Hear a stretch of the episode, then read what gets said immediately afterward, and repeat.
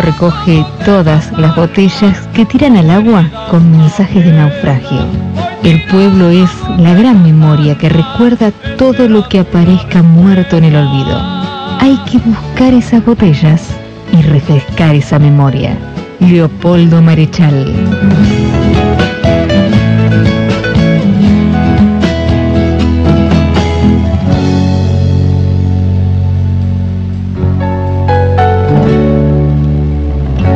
Blanco flamea por un hombre sin fronteras, una niña negra que ruega.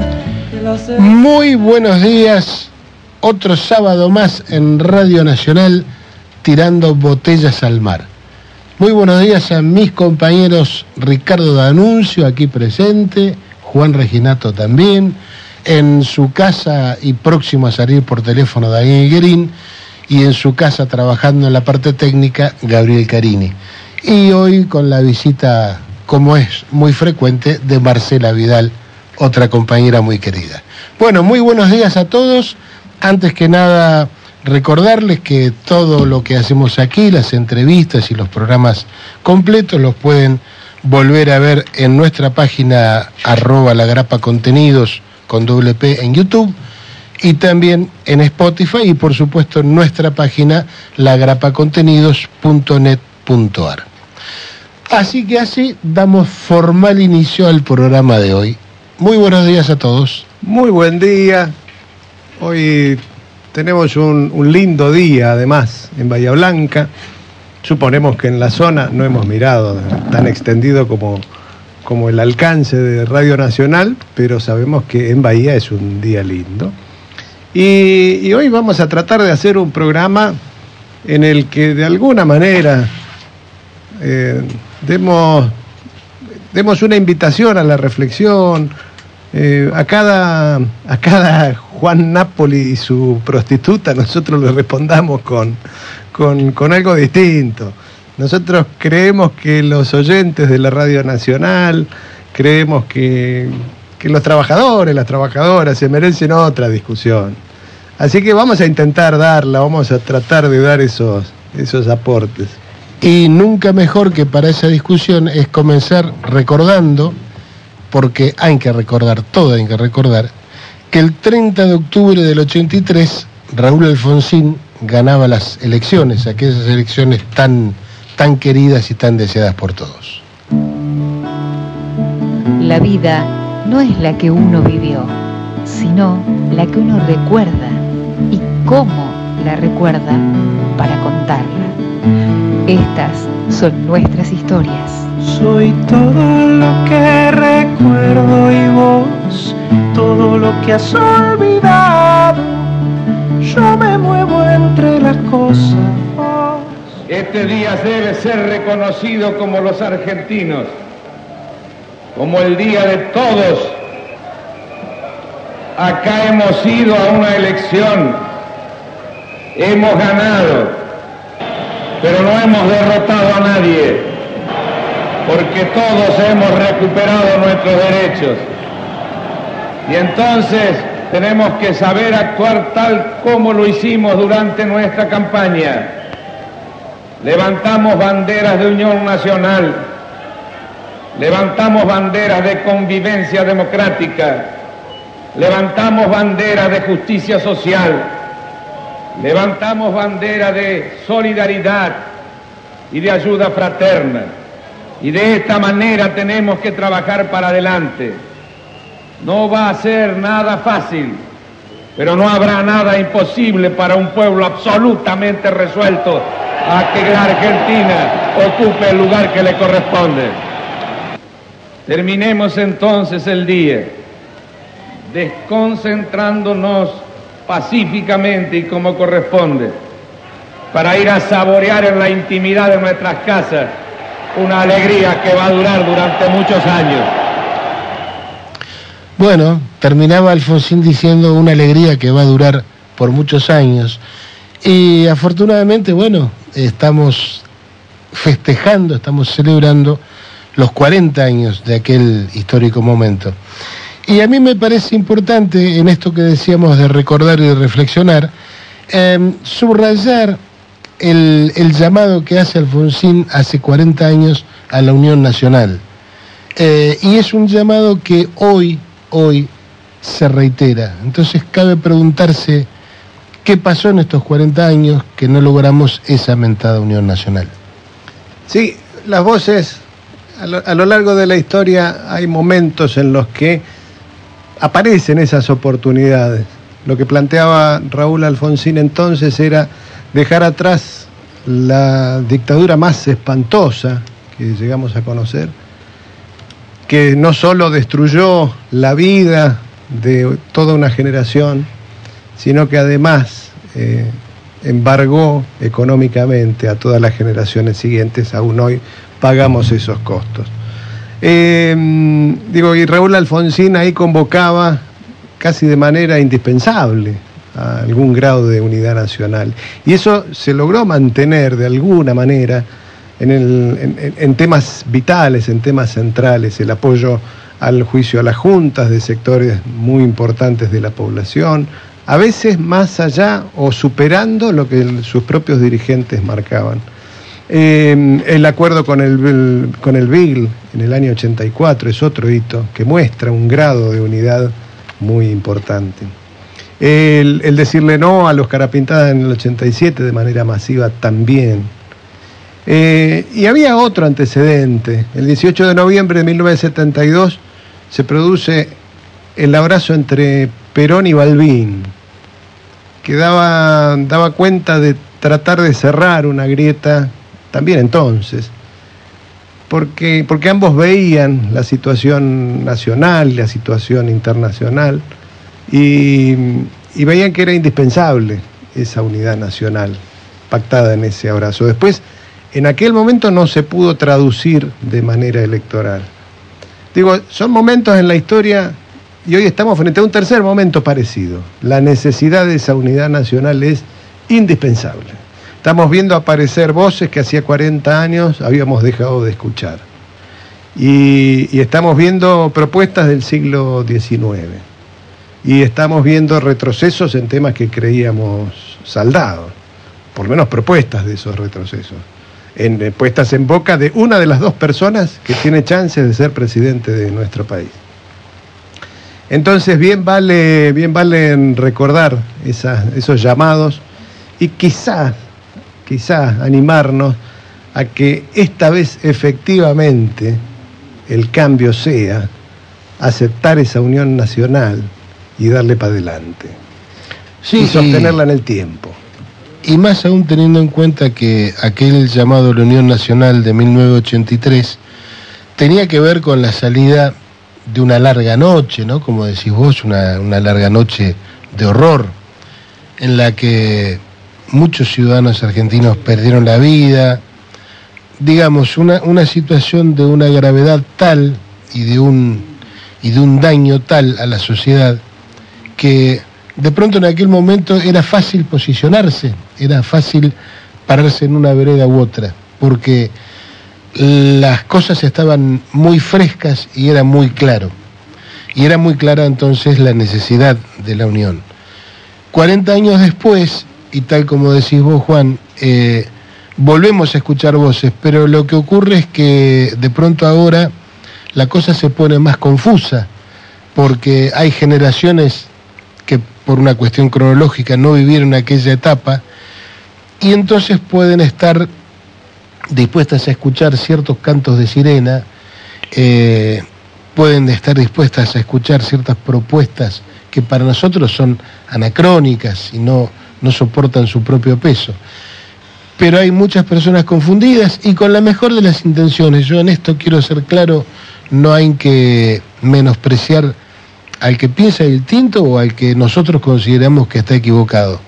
Pero la cuestión es que 40 años después de aquel 30 de octubre del 83, nos encontramos en un momento bisagra eh, en el cual corremos serios riesgos de una forma o de otra volver al, autoritarismo por un lado y volver a un, a un esquema económico que probó haber sido totalmente destructivo para todo el entramado productivo, para todo el país.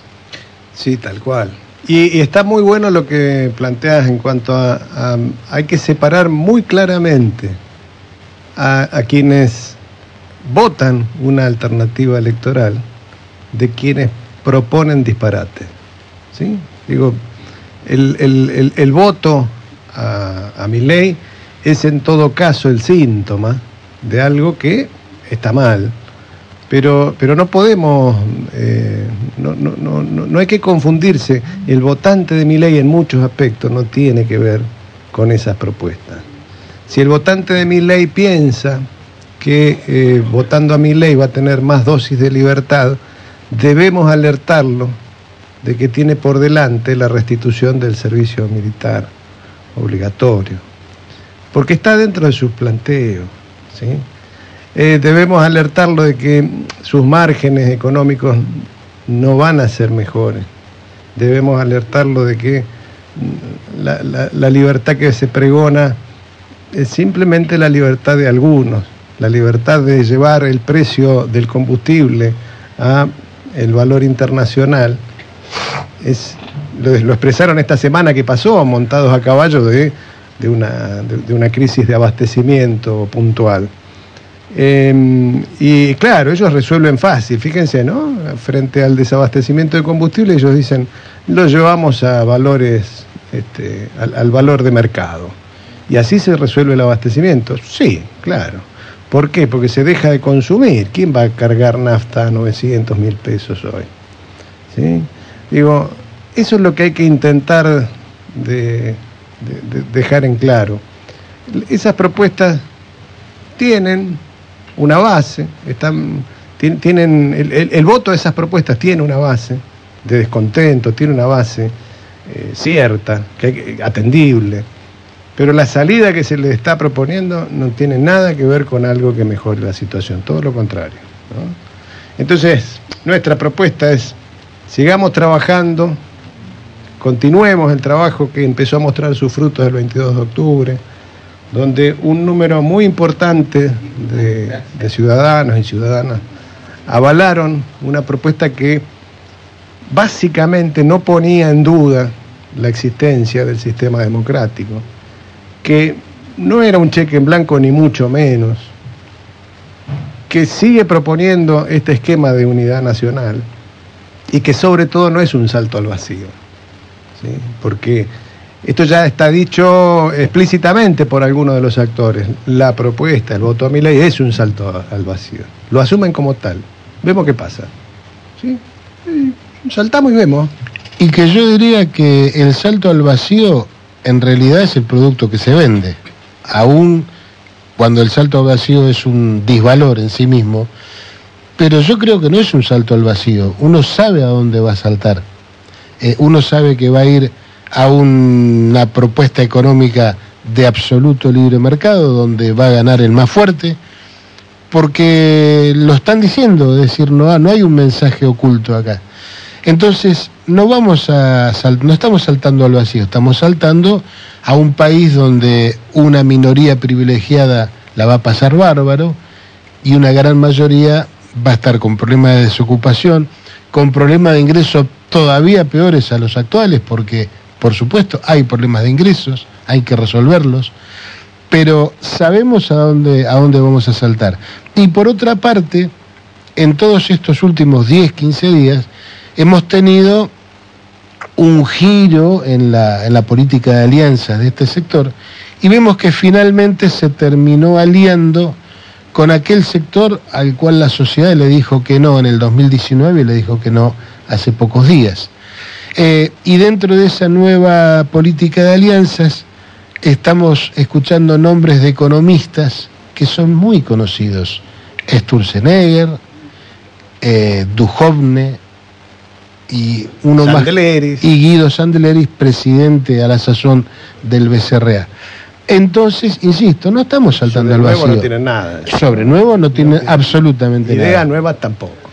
Por ende, estamos saltando a un lugar no desconocido, a un lugar muy feo. Dos cosas. Eh, en ese salto al vacío que proponen, nos invitan a todos a saltar al vacío, pero ellos tienen, pero ellos tienen paracaídas. ¿sí? Los que lo proponen tienen paracaídas. ¿sí? El salto al vacío lo dan, lo, lo dan este, la, la mayoría, pero, pero no quienes lo están proponiendo. Y, mm, y- la otra cuestión que iba a plantear, eh, hay también frente a esto, vos marcabas recién ¿no? un, un candidato que va a la segunda vuelta, como es Milley, y que en estos 15 días tiene eh, una intervención, no sé cómo llamarlo. Yo, lo que vimos esta semana, eh, hay, hay un video en el cual aparece el candidato a presidente Milley en, en, en jogging, en joguineta, este, como si fuera alguien que está de rehén. ¿Vieron cuando, cuando publican una prueba de vida, cuando tienen a alguien secuestrado, una organización este, criminal tiene a alguien secuestrado y dice, esta es la prueba de vida, y entonces le hacen leer al, al, al rehén, le hacen leer una lista de cosas. Este, y bueno, eso es lo que vimos esta semana con el candidato Milei leyendo algo que estaba claramente contra su voluntad. Eso duró muy pocos días. A los dos días volvió a, a decir lo mismo, en esto que nosotros jocosamente llamamos el partido de así como te digo una cosa, te digo la otra, volvió a tener otro capítulo esta, esta vuelta. Pero digo, esto es peligrosísimo, no, no, no, no sé cómo, cómo darle la gravedad que tiene. Es decir, alguien que puede llegar a, regir los destinos de la nación mediante el voto popular, no es libre de poder decir lo que piensa o finalmente no sabemos exactamente qué es lo que piensa y tiene un estado de, eh, de, de daño psicológico tan importante que mm, puede decir una cosa un día y al día siguiente decir exactamente lo contrario. Entonces, digo, estas son las cosas que están en juego. Por supuesto que esto no implica desconocer los problemas que existen. Por supuesto que si uno fue a cargar nafta y no encontró nafta, va a tener razones para estar enojado. ¿sí? Ahora, un segundo, reflexión. Ahí, reflexión.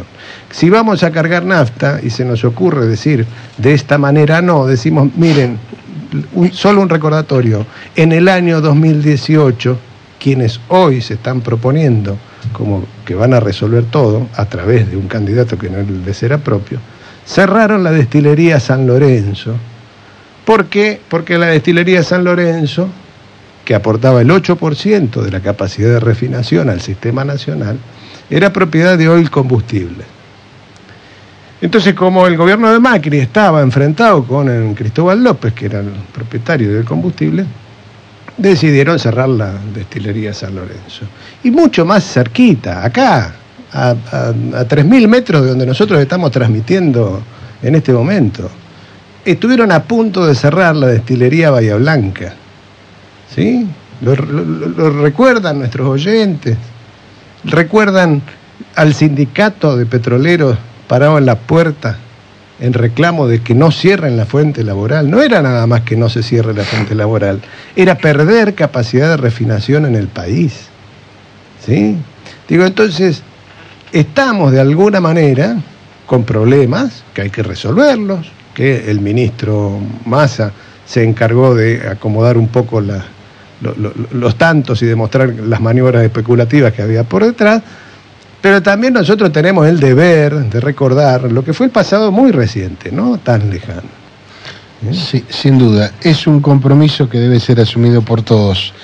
Recordar y reflexionar. Y en tren de reflexionar, este, yo tengo la gran alegría, todos tenemos la gran alegría, de recibir, como todos los sábados, si bien estuvo ajeno y medio apachuchado, a nuestro querido compañero Daniel Guerín. Muy buenos días, Dani, ¿cómo andás? ¿Qué dicen compañeros? Muy buenos días, muy contento de poder salir un ratito al aire. Bueno, el sábado pasado decíamos, Daniel, que sos como un jugador que va a entrar frío a la cancha, entonces te hacemos precalentar. ¿eh? Cosa de que, de que no te nos vayas a desgarrar. Bueno, eh, viste de lo que estábamos hablando con Juan, este, bueno, quisiéramos escuchar tu opinión. Los estaba escuchando con mucha atención. La verdad que es un gran es, un gran hallazgo que hizo Juan con el TikTok ese de Miley de un Milei sin el, con, con mucho clonazepam, digamos, un, un, Milei muy, muy calmo y muy contradictorio con su lo que sus seguidores esperan de él y sus detractores esperábamos de él. Eh, eso de que fue una prueba de vida. Está buenísimo, Juan, eso. Es un gran hallazgo periodístico el, que, el título que encontraste porque es este, verdaderamente esa es la impresión que dio. Yo no lo encontraba a la vuelta, lo vi varias veces. Digo, esto, esto está mal. Sí, ¿no? Esto está muy mal. Eh, claro, esto está mal. Eh, en realidad está todo mal. Digo, voy a ir un poquito más atrás. Me parece la Argentina, los argentinos, no estamos preparados ni acostumbrados a lo que significa un balotaje. Eh, más allá de la propaganda, más allá de si uno lo pone a mi ley diciendo lo que mi ley dice y dicen que estás haciendo campaña del miedo. Claro. Y sí, da miedo. ¿Qué lo mismo, Lo mismo, lo mismo le decían a Daniel Scioli en la campaña del por el balotage con Macri, en el cual el pobre Scioli la peleó desde, desde una situación minoritaria y nosotros en la desesperación de poner qué es lo que Macri significaba y entonces nosotros hacíamos campaña del miedo, nos decían. Y hoy lo recuerdan que fue una campaña del miedo, cuando en realidad lo que se dijo y lo que hizo Scioli en el debate presidencial de entonces fue, esto es lo que va a pasar. Y, y Scioli se quedó corto, pasó más de lo que dijo. Claro. Sí. no dijo que íbamos a terminar a los dos años en el FMI. Sí, claro. Y esto es lo que esto es lo que pasó y aconteció. Entonces, hoy acá, esa es la primera. La segunda, el resultado posible de la elección de generales. Daniel, si te, si, te, si te estás moviendo, por favor, quédate quieto porque se corta la, la transmisión. A ver ahí. Hola. Ahí se, no, ahí, ahí se cortó. Bueno, hacemos la prueba mágica como siempre, lo llamamos de nuevo y seguimos adelante. Eh, entonces, mientras eh, tratamos de establecer la comunicación, vamos a recordar eh, que el 30 de octubre del 46 nacía un artista, digamos, polifacético, porque fue músico, fue actor, fue dibujante, siempre descollando en el campo del humor. Y me estoy refiriendo a nada menos que Horacio Fontova, quien, quien tuvo duplas inolvidables, en especial aquella con Jorge Ginsburg, cuando protagonizaba a, Sonia Braghetti, que era, era la, mucama de Ginsburg, eh, recordada por su pañuelo en la cabeza y sus bigotes. Así que bueno, vamos a recordar al queridísimo Horacio Fontova escuchando un tema que es La Nochera.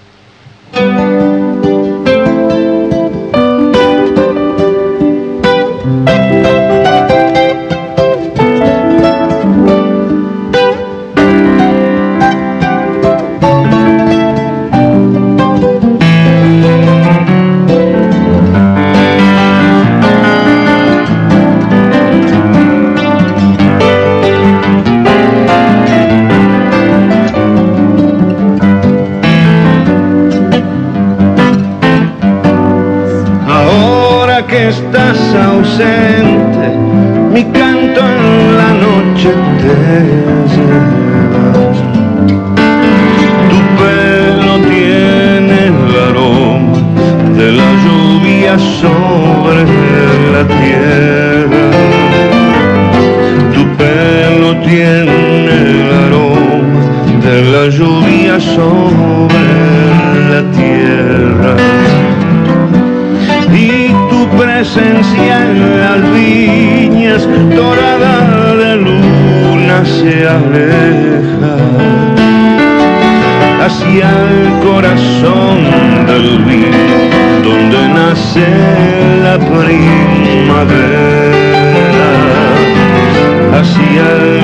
Mojada de luz.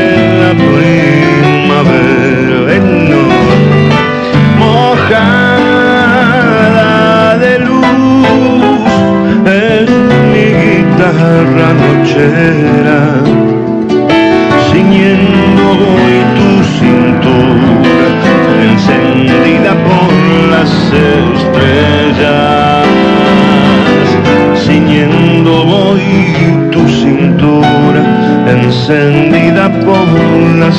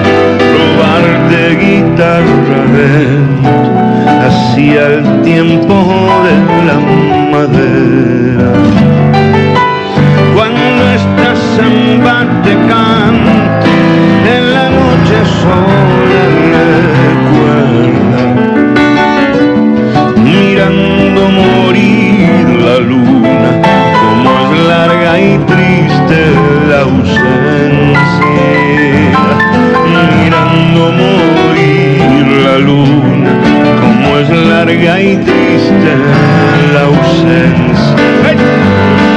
Mojada de luz en mi guitarra nochera, ciñendo voy tu cintura, encendida por las estrellas, ciñendo voy tu cintura, encendida por las estrellas.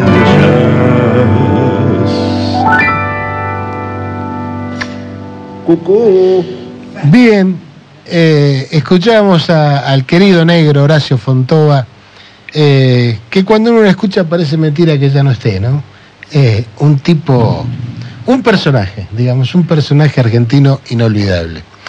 Y hablando de personajes y de 30 de octubre, también el 30 de octubre recordamos el nacimiento de otro, de, diría yo, de el personaje argentino, y me estoy refiriendo, por supuesto, a Diego Armando Maradona, de quien no podemos omitir, aunque sea unas palabras de, de recuerdo, de cariño, de admiración, porque fue un tipo, diría yo, exitoso en lo que hizo, pero alguien que jamás perdió la humildad ni se olvidó de sus orígenes. Y me parece que eso lo pone en un lugar por ahí distinto a otros.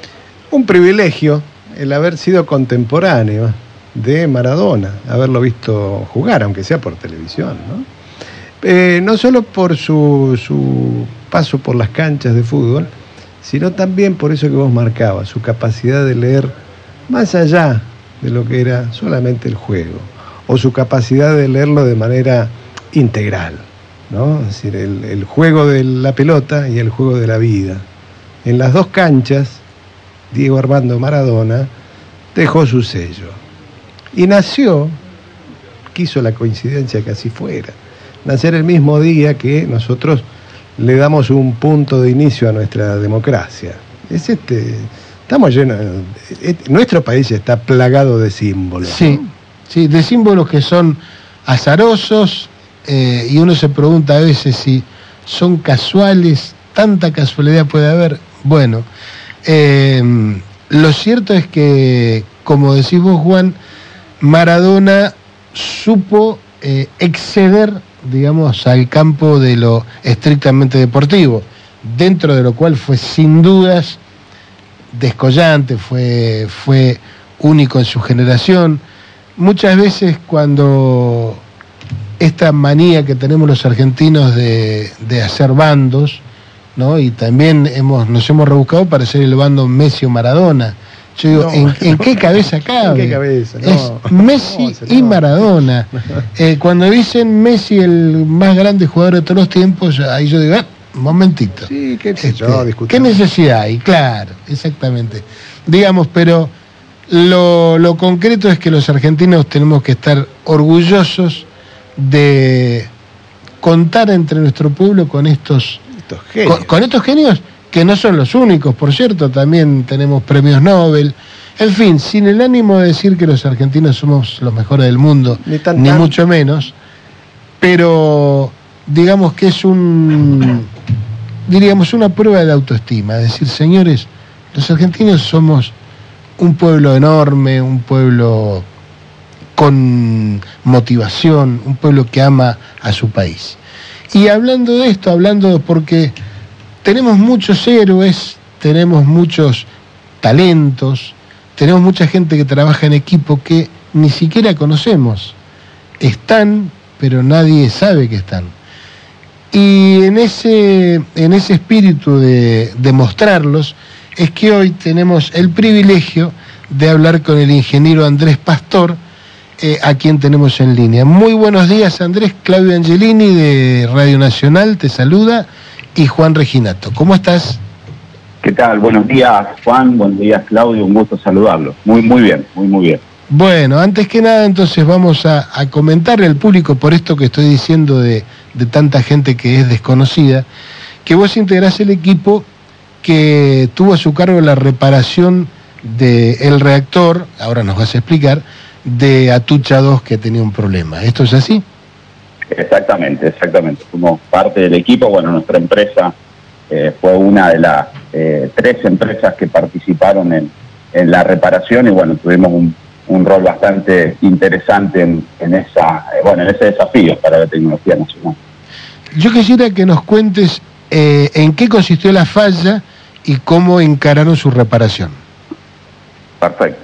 Bueno, eh, básicamente el, eh, el reactor de, Atucha, eh, Atucha 2 en particular estamos hablando, eh, tiene dentro de su, de, su recipiente de presión, que es la parte principal, justamente se llama el núcleo del reactor, que es donde están los, los elementos combustibles, donde es el, el alma de la, de, la reacción, de la reacción de fisión nuclear, eh, tiene unos, unos soportes que se les llama separadores, eh, que están en la base del reactor, que están en la parte más alejada del único acceso que tiene el reactor, eh, que estos soportes cumplen una función eh, frente a ciertas condiciones eventuales de funcionamiento del reactor.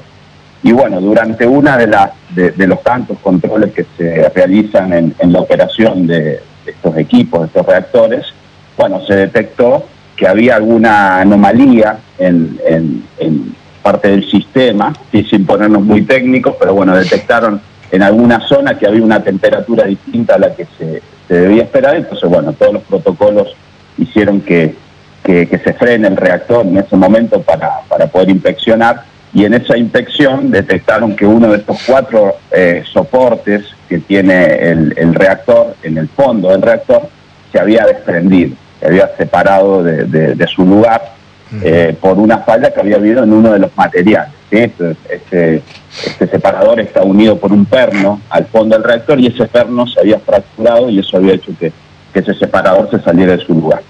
Eh, obviamente en ese momento no había ninguna situación de riesgo porque el reactor se, se paró, se detuvo completamente, pero eh, ese, ese separador suelto en el núcleo con, con los caudales de agua que hay durante su funcionamiento y bueno, todo- todas las cuestiones operativas, podía eh, poner en riesgo la operación del reactor porque podía obstruir algunos de los canales combustibles y, eso podía provocar, eh, obviamente, sí, un riesgo potencial eh, de falla, porque, bueno, pierden refrigeración y ahí hay, hay un tema complejo que, que, que- por el cual no se puede operar con una pieza suelta dentro del reactor.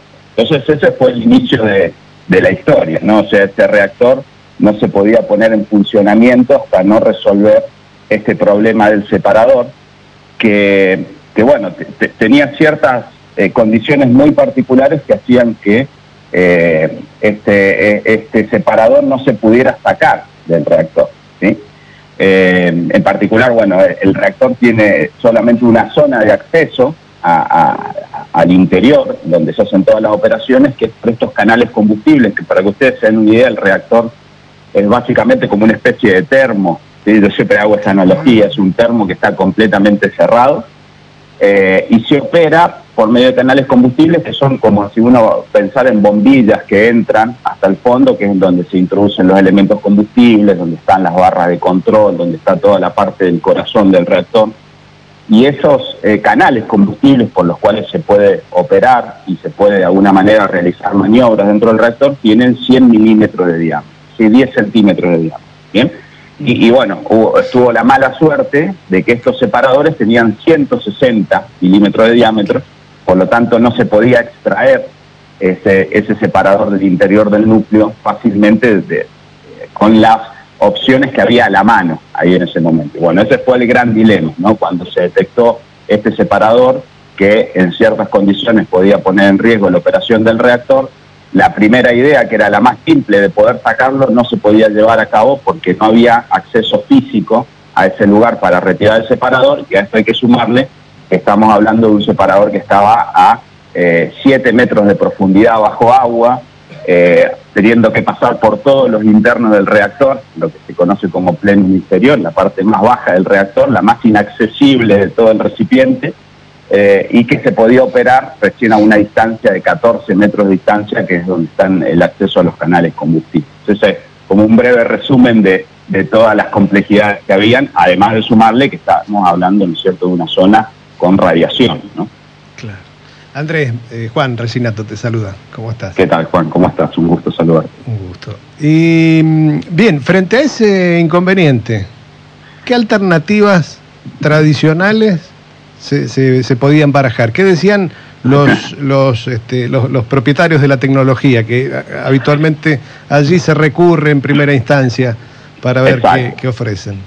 Bueno, Juan, eh, como vos decís, eh, desde el día uno, cuando se detectó esta falla, lo, primero que hizo NASA, digo nuestra NASA, Nucleoeléctrica Argentina Sociedad Anónima, es convocar a, todos los especialistas que conocieran de distintas áreas, convocarlos a todos para, escuchar eh, opiniones y, e ideas, ¿cierto?, para, para resolver esto. Yo fui uno de los que fue convocado en ese momento eh, y obviamente, como, como vos decís, al primero que se, que se le golpeó la puerta fueron a los fabricantes de este reactor, que ya la empresa que, que lo fabricó es una empresa que no existe, es una empresa que, que fue vendida, luego cambió de, de forma y bueno, ya, ya no existe la, la empresa que, que, fabricó este, este reactor, pero sí hay un grupo de, de, especialistas que formaban parte de esa empresa que, bueno, le brindan servicios a las centrales nucleares que, que de alguna manera adquirieron reactores de esa empresa. ¿no? Mm. Entonces, bueno, lo primero que se hizo fue llamar a esta empresa, que es una empresa alemana, y, ellos eh, fueron muy, muy tajantes con, con su propuesta, que, la única solución que había para, para poder eh, reparar este soporte era básicamente detener el reactor completamente, desarmarlo, ¿sí? desarmar, o sea, abrir la tapa de este reactor, sacar todos los componentes internos, eh, obviamente retirar el agua, secar el reactor y realizar esta tarea de reposicionamiento con el reactor, si se quiere, eh, completamente seco, fuera de servicio eh, y con todos los internos afuera. Esta operación que puede parecer sin duda lo más, lo más obvio a realizar en esta situación, le iban a implicar a la Argentina más o menos que Atucha 2 estuviera detenida durante de cuatro a seis años aproximadamente eh, para, para hacer toda esa maniobra, con todo lo que esto implica, ¿no? con todo lo que sabemos ya de, de, lo crítico que es nuestra matriz energética. Estamos hablando de Tucha 2, que es la máquina, eh, tiene la, el turbogenerador más grande del país, es, una, es un equipo de, mucha importancia a, lo que es la matriz energética nacional, eh, y eso iba a estar parado entre 4 a 6 años. esto para, para que tengan más o menos una idea, implica costos anuales de miles de millones de dólares anuales. Eh, y además lo que iba a costar la reparación por parte de esta empresa, digo, toda esta maniobra que también estaba en sus cientos de millones de dólares eh, poder ejecutarla. Sí, así que era algo que, que obviamente que al ser la primera propuesta no, no, fue la más agradable ¿no? de escuchar, eh, pero bueno, era la propuesta de los fabricantes. Bien. Y, y ante esa situación, eh, el, el- el conjunto de, especialistas eh, se, se permitieron trabajar en otras líneas de, de reparación. Exactamente. Exactamente, Juan. es- eso fue un poco eh, cua- cuando se planteó esta, esta iniciativa eh, de, de convocar especialistas también de, la industria nacional. Eh, bueno, o- o a, a mí en particular no, me consultaron porque, bueno, la especialidad de nuestra empresa se, basa en la parte de ingeniería en soldadura. Y, bueno, y en particular eh, la propuesta que, que nosotros hicimos y que desarrollamos en realidad en conjunto con la gente de NASA era justamente la soldadura, es decir, bueno, se puede soldar este, este soporte. Bien, esta fue una de las, de las primeras eh, de las primeras opciones y después también se plantearon otras opciones como fue por ejemplo el tema del corte, de alguna manera poder realizar en el, en el interior del reactor un corte de este soporte para sacarlo en partes y que pueda pasar por los canales combustibles y después hubieron otras opciones también que fueron las de alguna fijación mecánica de este soporte eh, en, el, en el fondo del reactor. Bueno, Claro. de, de, estas de estas propuestas, que, que hubieron varias, no les menciono las tres en las que yo eh, algo eh, participé, algo tuve que, al- algo escuché respecto a, a- a las otras, pero sé que hubieron otras propuestas más. Eh, pero de estas propuestas, la, la propuesta de soldadura y la propuesta de corte fueron las, las que de alguna manera prosperaron en ese momento, obviamente con eh, la condición de que teníamos que demostrar que era posible y que de alguna manera era una propuesta superadora frente a lo que los fabricantes eh, proponían. Bien, y, y- y se optó por, por cuál de, es- de esas líneas de, De, trabajo. de esas líneas, eh, Juan, se, se optó por las dos, en realidad, porque eh, habían cuatro soportes. eh, de estos cuatro soportes, uno se desprendió, bien, que ese que se desprendió por la posición en la que había quedado era muy difícil soldarlo, entonces se optó ese en particular por cortarlo, ¿sí? Pero como estaba, estaba la duda del estado en el cual estaban los otros tres soportes, también se eh, decidió soldar, ¿no? Entonces, el, el soporte que se soltó se terminó cortando al final, que eso eh, tuvo, eh, eso tuvo, exacto, se, se terminó cortando en, en- en cuatro partes y retirando, también que fue un desarrollo muy interesante que hizo la gente de NASA con la- una empresa que se llama J1 PAM, eh, que, que son especialistas en corte por, por electroerosión. Eh, y una vez retirado ese, ese soporte, eh, ahí ya tomaba la posta del grupo de soldadura para realizar la soldadura de los otros tres soportes frente a esta duda que había sobre si eh, los otros soportes podían estar en la misma condición y en algún momento se, se, soltaran. Que- que no Que se fue algo que al, al final, por ahí un poco spoileando el, el final, se, se logró demostrar que era así, que, que al menos dos de esos soportes estaban, eh, estaban relativamente sueltos. Entonces eh, fue una, una decisión muy acertada de parte de NASA, de inclusive habiendo podido desarrollar el corte del soporte que estaba libre, poder seguir avanzando con la soldadura porque dos de esos tres soportes que quedaban estaban sueltos y seguro en algún momento iban a generar algún problema. Ahora, Andrés, esto que vos estás describiendo, que uno escuchándote parece que es fácil. Es como ver eh, jugar, a- ya que estábamos hablando de Maradona, es como ver hacer jueguitos a Maradona decir, ah, es fácil. Bueno, Es esto fácil, ¿no? supongo que ha tenido un desarrollo tecnológico tremendo, es decir, ¿cómo, cómo llevaron a cabo esta operación? ¿Con qué tecnología? Bien. Bueno, eh, es muy importante lo, lo que comentás, ¿no? más que nada para ponerlos en contexto. O sea, estos, estos soportes, una característica que tiene este reactor es que no se puede vaciar, ¿sí? tiene que tener como mínimo una, una altura de una, una cantidad de agua de 7 metros, ¿está bien? Eh, para que todos los combustibles estén siempre bajo agua, entonces no haya ningún riesgo de, de operación de, de ese reactor, inclusive aunque esté apagado. Entonces, este soporte se encontraba en el plenum inferior, que está justamente a 7 metros de profundidad, en el fondo de- del reactor. Entonces, la maniobra de soldadura, en primer lugar, implicaba primero soldar bajo el agua, ¿está bien? Que, que, que ahí ya tenemos un desafío grande, porque siempre digo yo, lo único que uno se imagina, lo último que uno se imagina es, es realizar un proceso de soldadura bajo agua, donde hay calor, donde hay un arco eléctrico, donde hay un montón de cosas, ejecutarlo bajo agua es lo, lo último, el último ambiente en el cual uno pensaría realizarlo. Bueno, e- este soporte había que soldarlo bajo agua. no solo bajo agua, sino a una presión de 7 metros, que son 7 metros de altura de columna de agua, que es una presión bastante alta. Bien. Y, y no solamente esto, sino que había que introducir todo el proceso de soldadura a, eh, en una distancia de 14 metros, ¿está bien? Que es la distancia que hay desde la tapa del reactor hasta el fondo del reactor, por un huequito, por un caño de 10 centímetros, ¿está bien? De diámetro.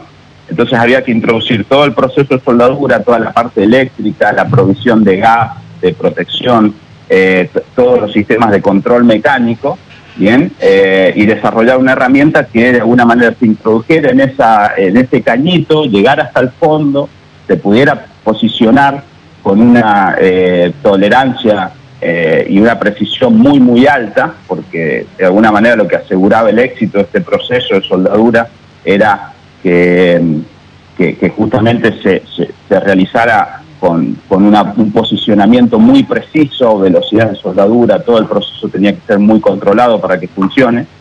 Eh, y todo eso en estas condiciones que yo les digo, que además hay que sumarle la, la radiación, que no es un tema menor, porque la radiación es un punto que no nos permitía usar electrónica en el, en el interior del reactor. O sea, todos los, los sistemas de accionamiento, de movimiento, de, del proceso de soldadura eh, para poder soldar el, el, el, soporte en el fondo tenían que ser procesos mecánicos. ¿sí? No, no había nada de electrónica, no podía eh, ponerse ningún controlador de precisión electrónico en el fondo porque la radiación neutrónica obviamente a eso lo, lo, lo hace que funcione mal. ¿no?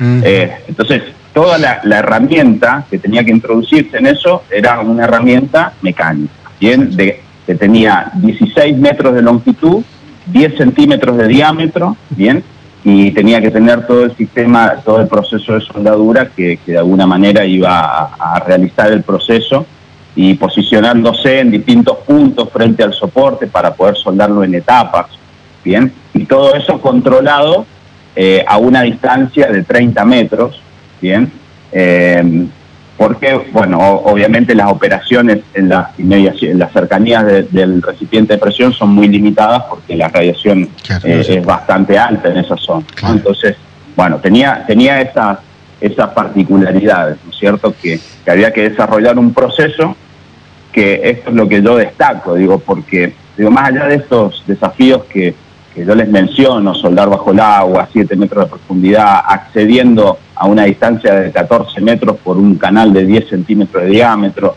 eh, y con una precisión altísima y a 30 metros de distancia, es que no se podía fallar. Claro. ¿sí? O sea, no, acá no había margen de falla, había que hacer seis soldaduras, eh, cada separador había que hacer dos soldaduras, y entonces eran seis soldaduras en total en donde no podía haber falla alguna. O sea, no se habían eh, desarrollado en ese momento una acción correctiva en caso de que fallara alguna de esas soldaduras. Eh, entonces, eh, tenía que hacerse con una precisión eh, muy alta y, tenía, y, y, el proceso tenía una robustez lo suficientemente alta como para estar todos seguros de que claro. ese soporte se iba a soldar, se iba a soldar bien y que no iba a ser necesaria ninguna reparación luego del proceso de soldado. Entonces, de alguna manera, eh, se, se, quemaron los barcos, ¿no? Es decir, uh -huh. vamos, tenemos que hacer estas seis soldaduras y tienen que salir bien, porque si no salen bien, había que empezar de vuelta a desarrollar herramientas para reparar, herramientas para soldar, una reparación, bueno, ciertas, ciertas cuestiones que probablemente todavía estaríamos en, en esta etapa de desarrollo. Y, y di, disculpa que, que, que, yo vaya a, a, spoilear, a spoilear el, el, el, final, digamos, pero este, pero, pero tenemos el, el, el, noticiero a las 12 y antes de llegar al noticiero quisiera que nos cuentes. Primero, ¿cuánto tiempo demoró esa reparación? Si finalmente Bien. fue exitosa.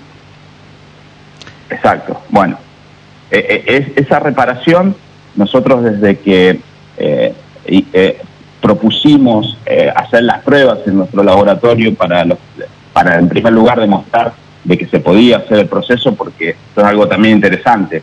Los, eh, los consultores externos, los fabricantes, dijeron que era literalmente imposible hacer este trabajo de soldadura bajo agua. Entonces hubo que convencer, obviamente, a la gente de, de núcleo eléctrica de que era posible. Entonces, de que nosotros empezamos esas pruebas Eso se hizo en enero de este año y en agosto, los primeros días de agosto, se, se concretó la soldadura de los, de los tres eh, separadores en el fondo del reactor. Así que tardamos en total ocho meses, eh, menos de ocho meses en realidad, fue en principio de agosto que, se soldó, pero a esto eh, hay que destacar también que hubieron muchos meses en donde por cuestiones de importación, por cuestiones de distintas cuestiones para el desarrollo del proceso no se podían conseguir los consumibles, algunos elementos de instrumentación, algunas cuestiones que, yo calculo que más o menos dos meses estuvieron frenado el proyecto. Y que yo creo que en total de eh, efectivos fueron en seis meses se concretó el, eh, todo el desarrollo, el análisis de factibilidad, calificación de los procedimientos de soldadura, entrenamiento de los de los operadores y finalmente la, la soldadura en el reactor. Quiere decir que de aquellos cuatro a seis años estimados en la reparación, ese plazo se redujo a seis meses. Eso ya de por, de por sí habla de, de la importancia de- del desarrollo. Y decime, Andrés, ¿cuánta gente trabajó, cuánta gente formó parte de ese equipo? Y, a ver, eh, en nuestra empresa, prácticamente toda la empresa. Nosotros somos una pyme, una pyme pequeña de 10 personas, pero también participó eh, la gente de Conuar, Combustibles Nucleares Argentinos, que fueron quienes desarrollaron eh, la herramienta que accedió al, al- al reactor. Y obviamente la gente de NASA, que, que todo, prácticamente todo NASA de forma directa o indirecta participaron. Toda la energía volcada ahí. Sí, todos, absolutamente, y- absolutamente. Y, a- y algo que, que quiero destacar, que esto es algo que, que ustedes estaban mencionando antes de que, yo saliera al aire, es eh, la, la gran ventaja que tenemos en la Argentina, que, que quizás estas cuestiones en donde eh, eh, ponemos en juego la creatividad y hay muchos casos, nosotros nos toca participar en muchas situaciones en las cuales nos toca resolver problemas así de este tipo. Tenemos, tenemos una gran ventaja en la Argentina eh, de que tenemos una, un- una muy buena educación. Yo es algo que también quiero destacar, eh, que en particular en, en mi caso, como en el caso de muchos de los ingenieros que participaron en este proyecto, somos, somos todos ingenieros de, de- de la, de la Escuela Pública Argentina, de la Universidad Argentina. Yo en particular tuve la suerte de poder estudiar en un instituto de, de la Comisión Nacional de Energía Atómica, absolutamente gratis, becado, que, que El los Jorge. Sábato, ¿no? Exactamente, el Instituto Jorge Sábato, que yo recomiendo a, quienes estén interesados en la carrera de ingeniería que, se acerquen al Instituto Sábato para eh, con, carreras de ingeniería completamente becadas, con becas completas, con mucha posibilidad de, de acceder después a, distintos tipos de industria y que todo este proyecto se desarrolló gracias a eso, esa, esa capacidad que tenemos en la Argentina de, educación, que, que tenemos que defenderla, yo creo, es una de las, de las posturas que creo que tenemos que tener desde, desde este lugar. Y, y bueno, obviamente todo, todo este desarrollo fue una consecuencia. ¿sí? Así que bueno, eso también es algo que yo quería destacar. Claro, ¿no? Y, y sobre todo, digo, uno lo, lo mide en, en términos de soberanía, lo mide en términos de capacidad propia, lo mide en, en plata, ¿no? Es decir, seis años, Sin duda. se- seis sin duda. años parada una central nuclear a tenerla eh, ocho meses, parece que es un muy buen negocio. Hasta aún, desde todos los puntos de vista que se lo mire, parece muy interesante. Andrés, estamos muy cerquita del horario del- de las noticias. Nos Bueno. encantaría poder seguir charlando y seguramente lo vamos a, a continuar esta charla. Bueno, pero queremos agradecerte este rato, ¿sí?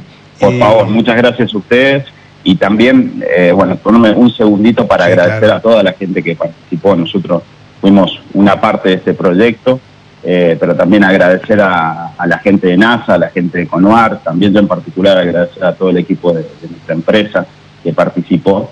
Eh, así que también transmitirles a ellos, digo, esto que, que por ahí a mí me toca compartir, es mérito de un equipo muy, muy grande de trabajo.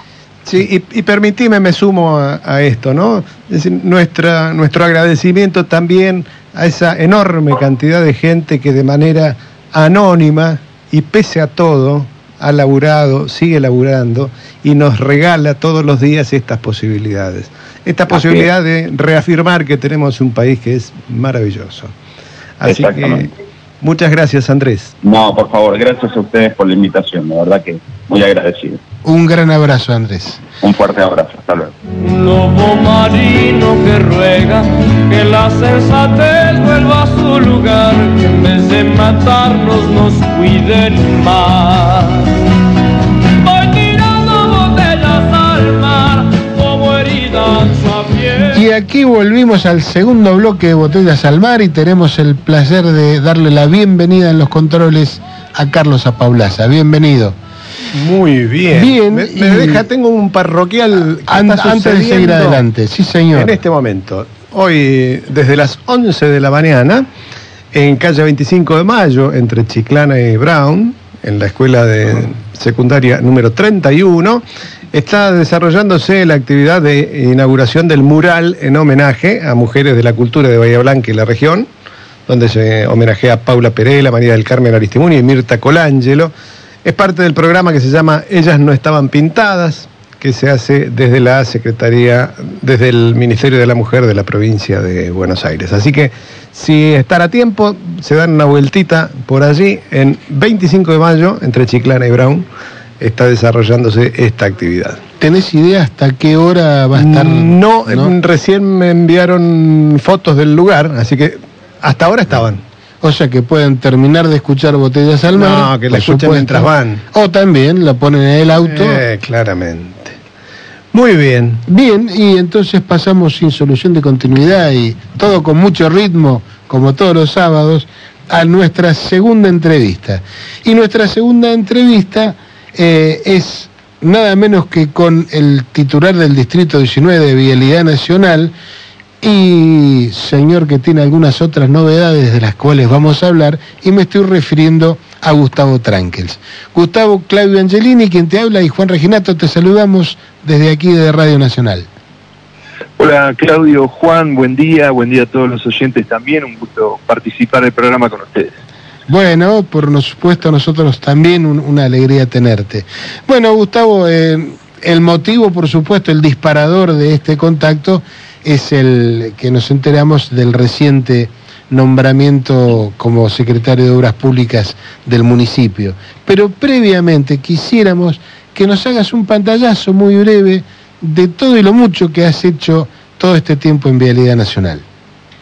Bueno, eh, mirá, la verdad que para nosotros fue un, desafío cuando el ministro Catopodis y el administrador Gustavo Reta me convoca porque mm, eh, teníamos las obras de la región, estaban todas eh, neutralizadas y con una deuda importante, había mm, de aquel momento, te hablo del 2019, mil millones de pesos de, de deuda, así que eh, si lo traes a números de hoy es eh, así todo es una fortuna, en aquel momento era un número gigantesco, y el desafío era ordenar, eh, pagar las deudas y volver a poner en marcha las distintas obras que había en toda la región. Así que nos abocamos a eso, tuvimos la pandemia entre medio, yo ahí destaco el trabajo que hicieron los operarios de vialidad, que al ser todos nosotros eh, operarios esenciales, eh, tuvimos que coordinar nuevas formas de, de- de trabajo, las empresas también, y bueno, continuar, eh, darle continuidad a las obras. ¿no? Así que en ese sentido,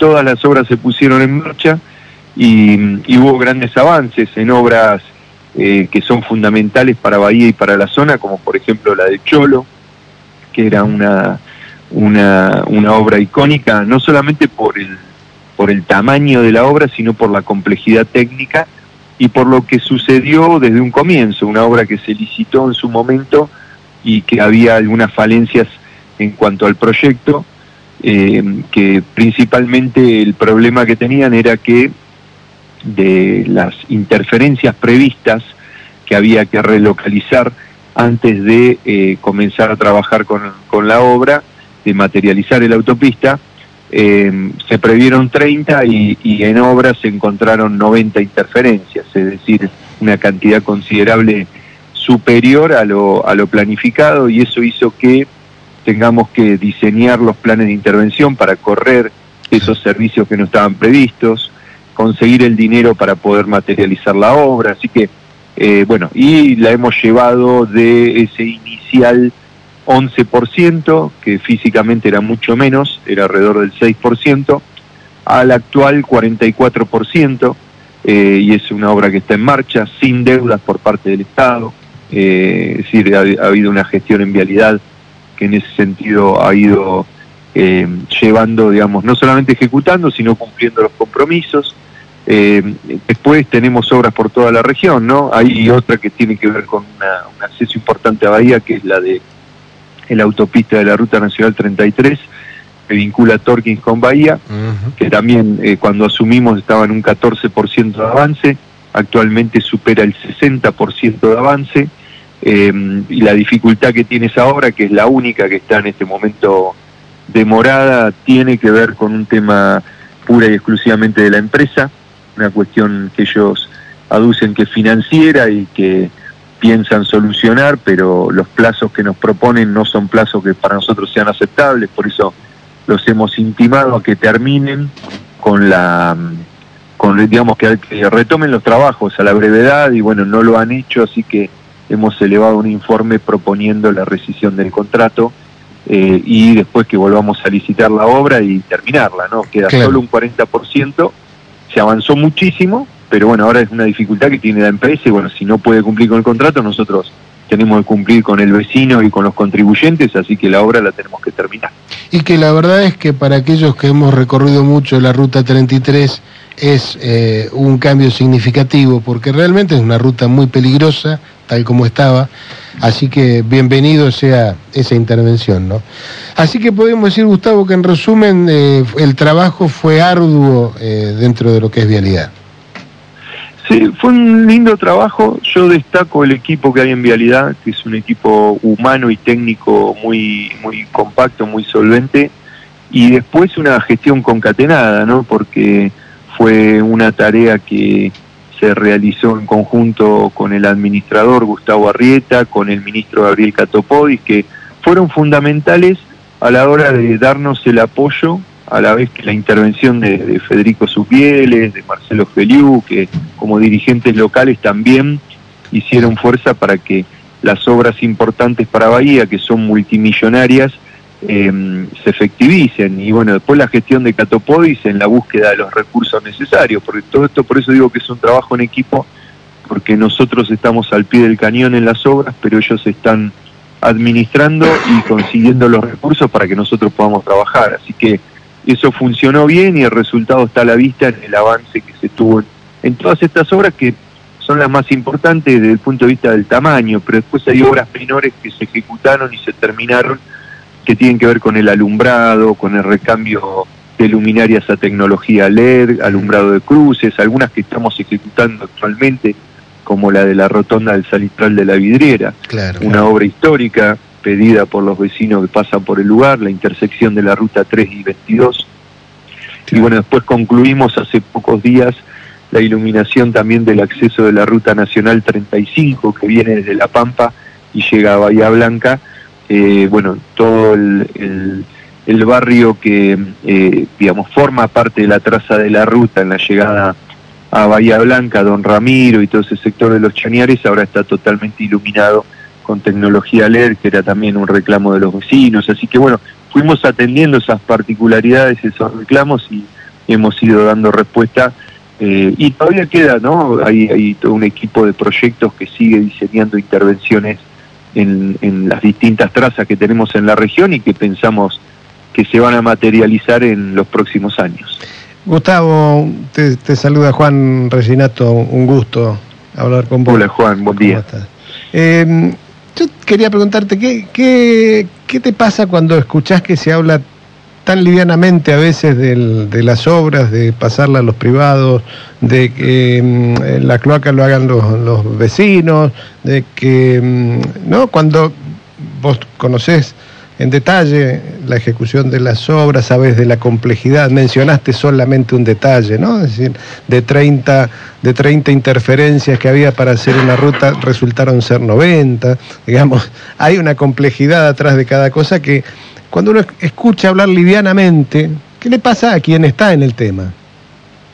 La verdad que te genera un poco entre indignación y un poco de amargura, ¿no? Porque eh, hay, por ejemplo, un candidato a presidente que habla en esos términos. Y la verdad es que si eso es lo que tiene ese partido político para ofrecerle como conducción del país a la ciudadanía, es muy triste porque mm, evidentemente eh, es una persona que eh, primero eh, no conoce el interior del país, esos son, digamos, razonamientos de gente que vive en Capital Federal o en centros urbanos muy poblados, donde tal vez alguna obra pública, no todas, alguna, pueda llegar a justificarse desde el punto de vista del pensamiento del privado, que es un pensamiento empresarial que está bien, que, digamos se enfoca en invertir para tener ganancias y eso muchas veces se logra cuando hay una tasa de uso de, digamos de millones de habitantes en, en, el ámbito de acción. Y bueno no es el caso en la inmensa mayoría de las ciudades y los pueblos del interior del país como donde vivimos nosotros. Entonces ningún privado va a venir a hacer obras del tamaño que nosotros necesitamos porque no hay una tasa de recupero que le sirva a, ningún empresario. Entonces, necesariamente nosotros que vivimos en, Bahía, en la zona, en, en, Torkins, en toda la zona de influencia de Bahía Blanca, necesariamente necesitamos una mirada de un Estado presente que venga a hacer las inversiones que permitan el desarrollo y que nos mejoren la calidad de vida a quienes hemos elegido y nuestro lugar en el mundo es el interior del país. Eh, no, por eso es un criterio que, solamente es muy, muy, digamos, de, muy capitalino, digamos, y no evidencia que el hombre no conoce el interior del, del país. Así que eso es lo, lo primero que, que me imagino y después que habría una, una, una falta, digamos, de intervención y de llegada con servicios a los vecinos fenomenal si todo eso se pone en manos solamente del criterio de los privados. Claro, por ahí a los privados habría que pedirle que cumplan los contratos. ¿No es cierto? Con, eso, estaría bien.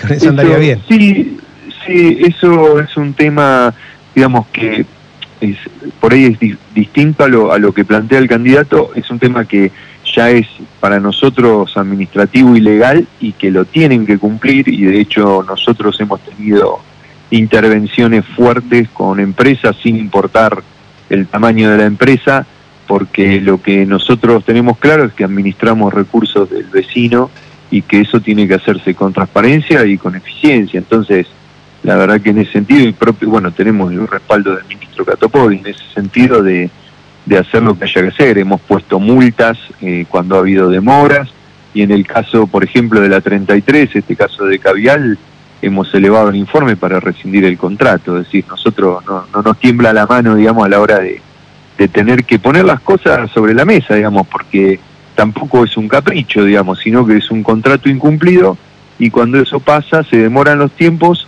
y las obras que el vecino necesita no llegan y por eso nosotros tenemos que intervenir para hacer cumplir esos contratos. Seguro. Y ahora Gustavo, eh, eh, y en esta línea de, obra pública y demás, este, quisiera que me cuentes, bueno, primero que nada, cómo tomaste a nivel personal, ¿no?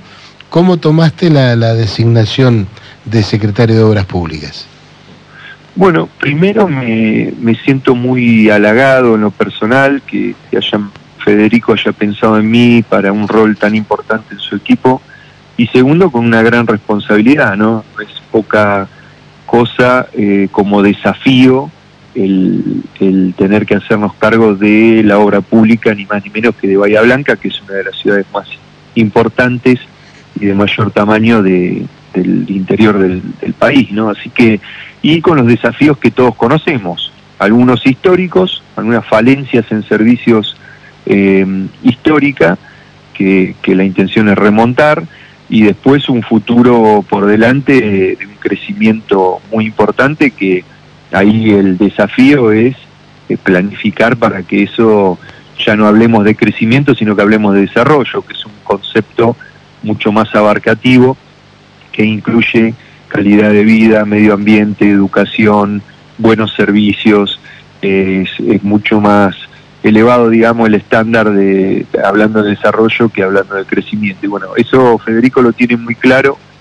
Eh, la pretensión de él es armar un equipo donde los convocados tengamos experiencia en la gestión para no demorar. Ustedes conocen la imprenta de Federico, Eh, nosotros nos falta más de un mes para asumir y ya nos puso a todos a trabajar en los temas.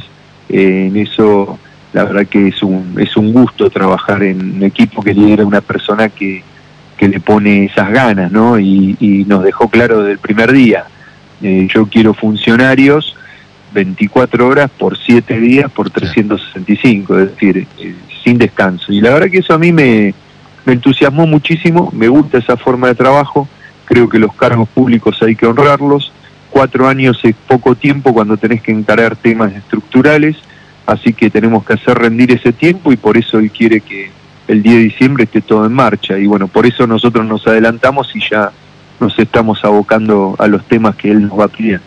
Dentro de esa planificación, Gustavo, por supuesto que no te, no te vamos a pedir detalles, pues no tendría sentido, pero digamos, la orientación sería priorizar qué aspectos sobre otros.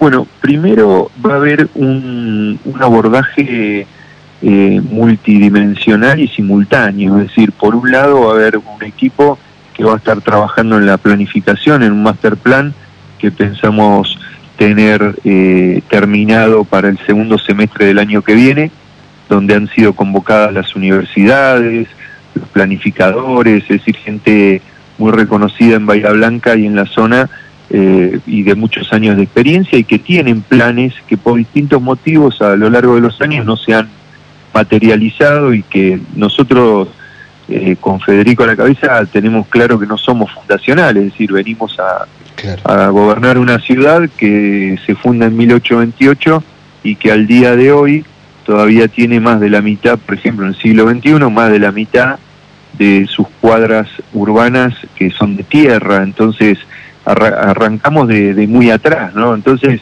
eh, eh, por eso decía que simultáneamente se va a abordar la planificación a futuro y por otro lado las urgencias que tenemos que atacar desde el primer día, que tienen que ver con los temas de la agenda diaria del vecino, que son, por ejemplo, las pérdidas de agua, que si bien es un servicio que no depende estrictamente del municipio, porque depende de APSA, que es una empresa provincial, Federico lo que impone es una visión que es la de la de ser parte de la solución, es decir, no usar como excusa para no intervenir el tema de que no es responsabilidad municipal, sino todo lo contrario.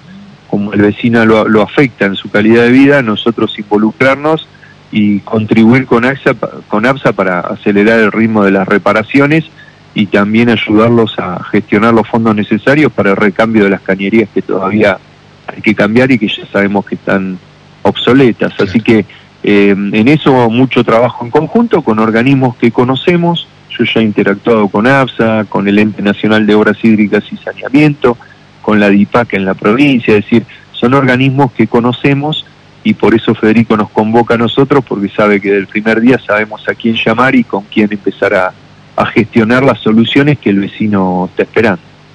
Gustavo, te, te escuchaba y pensaba, ¿no? Vos tenés un recorrido en la gestión del Estado en sus distintos niveles. Y pensaba también con qué liviandad a veces se habla de la inexperiencia en, la, en el manejo de la cosa pública, como si eso fuera un valor, ¿no? Es decir, claro, escuchamos, bueno. Escuchamos decir, bueno, este no estuvo nunca, y, y eso nos da, este, y eso genera expectativas. Es decir, bueno, no sé, yo me imagino que cuando contratan una obra desde Vialidad le piden que tenga experiencia en el rubro, no, no, no voy yo a hacer una obra Vialidad, ¿no sé. Bueno, lo que pasa que yo al que hace esos comentarios eh, le, le preguntaría si cuando tiene un problema médico va a, a, un inexperto o al mejor médico con mayor experiencia y mayor capacitación, ¿no? Eh, porque a veces parece que la cosa pública no tuviera la importancia que, que, realmente tiene, ¿no? Porque vos decís, che, ¿por qué me pedís funcionarios sin experiencia y sin trayectoria cuando si vas al médico me pedís al más estudiado y al más experimentado de los médicos? Entonces, eh, me parece que yo siempre valoré mucho la cuestión pública, de hecho cuando tuve que decidir la vocación, eh, como, como cada uno elige, algunos elegirían medicina, abogacía, lo que sea, yo elegí la ciencia política justamente porque es algo que me apasiona y porque dije, bueno, yo necesito además de, de las ganas, una formación académica al respecto, lo hice, me fui, estudié, volví, arranqué de cero, entré en aquel momento a los 26 años con un currículum abajo del brazo eh, a, solicitar trabajo en la municipalidad de Torkins, hice toda la carrera, la parte administrativa, después la parte ya de las distintas secretarías, producción, medio ambiente, empleo, es decir, me fui preparando entre la parte académica y la experiencia para ocupar los distintos cargos. Llegué a ser intendente, eso se reflejó, la preparación, nosotros logramos en Torkins ser uno de los ocho primeros municipios en el país de en certificar directrices de calidad en la gestión. Esto es el camino hacia las normas ISO en el Estado. Eh, habla de transparencia y habla de, eficiencia. Y después en el 2014 logramos ser la gestión local modelo de la provincia de Buenos Aires. Entonces, ese recorrido te da espalda y te da, eh, digamos, que es lo que Fede también vio a la hora de convocarnos, ¿no? Te da una solidez a la hora de tener que abordar temas como la infraestructura de Bahía Blanca. Y por eso nosotros del día uno sabemos eh, a qué organismo acudir, con quién hablar, además nos conocen, los conocemos a ellos también, eh, organismos internacionales incluso a los cuales vamos a, a acudir porque el nivel de obra que necesita Bahía Blanca no se puede financiar solamente con la espalda del presupuesto municipal, sino que vamos a tener que gestionar la provincia y la nación. Bueno, eh, entonces ahí creo que es donde vale y donde se nota la diferencia con los funcionarios que vienen preparados y con aquellos que se aventuran a opinar de que mejor trae gente sin experiencia, que nunca estuvo y bueno, todo el tiempo que lleva ganar experiencia en el cargo es tiempo que se pierde en las soluciones que el vecino está esperando. Por supuesto. Así que eh, en, un marco en donde alguno de los candidatos a intendentes se vendía como valor su inexperiencia, esto lo, desmiente rotundamente. Gustavo, eh, te queremos agradecer este rato eh, y por supuesto desearte todo el éxito posible porque eso va a ir en beneficio de todos los bahienses y yo en particular agradecerte tu predisposición absolutamente siempre para atendernos cuando te requerimos para alguna consulta y lo mismo para tu colaboradora de prensa, Karina Lambrecht. Muchísimas gracias y mucha suerte. Muchas gracias eh, a ustedes por el espacio. La predisposición, yo entiendo que cuando somos funcionarios públicos tenemos que estar a disposición de la gente y ustedes son el vínculo que nos permite a través de esa maravilla que es la radio, mm. llegar al vecino. Entonces yo les agradezco a ustedes la labor que, realizan y bueno, siempre vamos a estar a disposición. Así que muchas gracias por el espacio y que tengan un buen día. Bueno, un gran abrazo. Era Gustavo Trankels, recientemente designado secretario de Obras Públicas del municipio de Bahía Blanca. Y bueno, vamos a hacer una interrupción musical para despabilarnos un poco. Una hermosa entrevista que a mí me llena de esperanza para lo que viene de Bahía Blanca.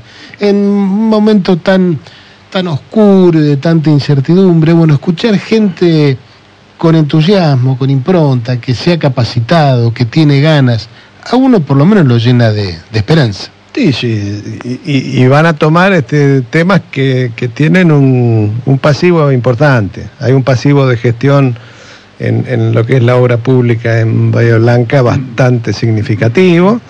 Eh, los últimos años del gobierno de Héctor Gay ha sido de un poco menos que de hacer la plancha, y entonces me parece que hay una cantidad de demandas contenidas, de demandas que además ni siquiera se formulan porque se sabía que no iban a tener respuesta. Claro. ¿sí? Que, que, ante la, la, novedad de, tener un cambio de gobierno y de tener funcionarios que abren así el, el juego, seguramente va a tener una altísima, una altísima demanda. Y me parece muy interesante lo que dijo respecto a simultaneizar eh, lo estructural con lo urgente, digamos, no, no ir primero a una cosa y después a la otra, no, encarar todo junto porque así lo requiere la realidad. Claro, y además en el caso nuestro, en Bahía Blanca, sobre todo, el tener una línea entre lo local, lo provincial y lo nacional es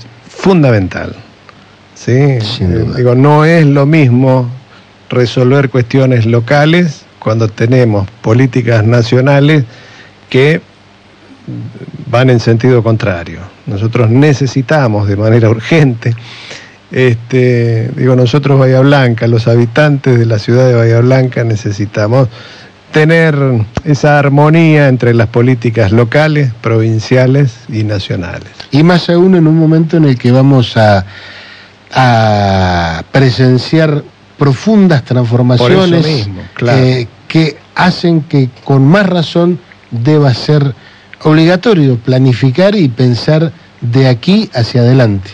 Eh, no podemos pensar Bahía Blanca si no es así. Digo, lo, lo mencionó al pasar eh, Gustavo Tranques en la entrevista como parte de su labor, pero digo, a veces vale la pena detenerse un segundo para hacer la obra del Cholo a la que él hacía mención, él habló de interferencias, ¿no? 30 interferencias que son. Bahía Blanca es caño. un nodo de muchas cosas. Es un lugar donde se juntan muchas cosas. Hay caños de todos los colores y de todos los fluidos. Hay este, tendidos eléctricos, hay, hay, servicios. Bueno, una planificación hecha en el aire, ¿sí? como se había planeado en, la obra con anterioridad al 2019, solo había contemplado 30 de esas interferencias. Luego, un trabajo exhaustivo hecho por profesionales que evidentemente conocieran más de la cuestión, determinó que eran 90 esas interferencias. No es poca cosa, estamos hablando de servicios, estamos hablando de eh, fluidos que van a las industrias, estamos hablando de, de cosas serias. No, Sí, no, sí. no hay que de las que dependen procesos. es decir, claro. No es para cualquiera. Había una publicidad de Alfredo Casero en la época en la que eh, su humor era más simpático que ahora, y que decía no es para cualquiera ganso, ¿se acuerdan? Era una publicidad de cigarrillos. Claro. Este, bueno, esto tampoco es para cualquiera. ¿sí? Sin duda. Bueno, señores, entonces hacemos una pausa musical recordando que un 2 de noviembre se publicaba, salía a la luz de los Beatles Now and Then. Así que lo vamos a recordar eh, por haberse cumplido años hace poquitos días. Ahí va.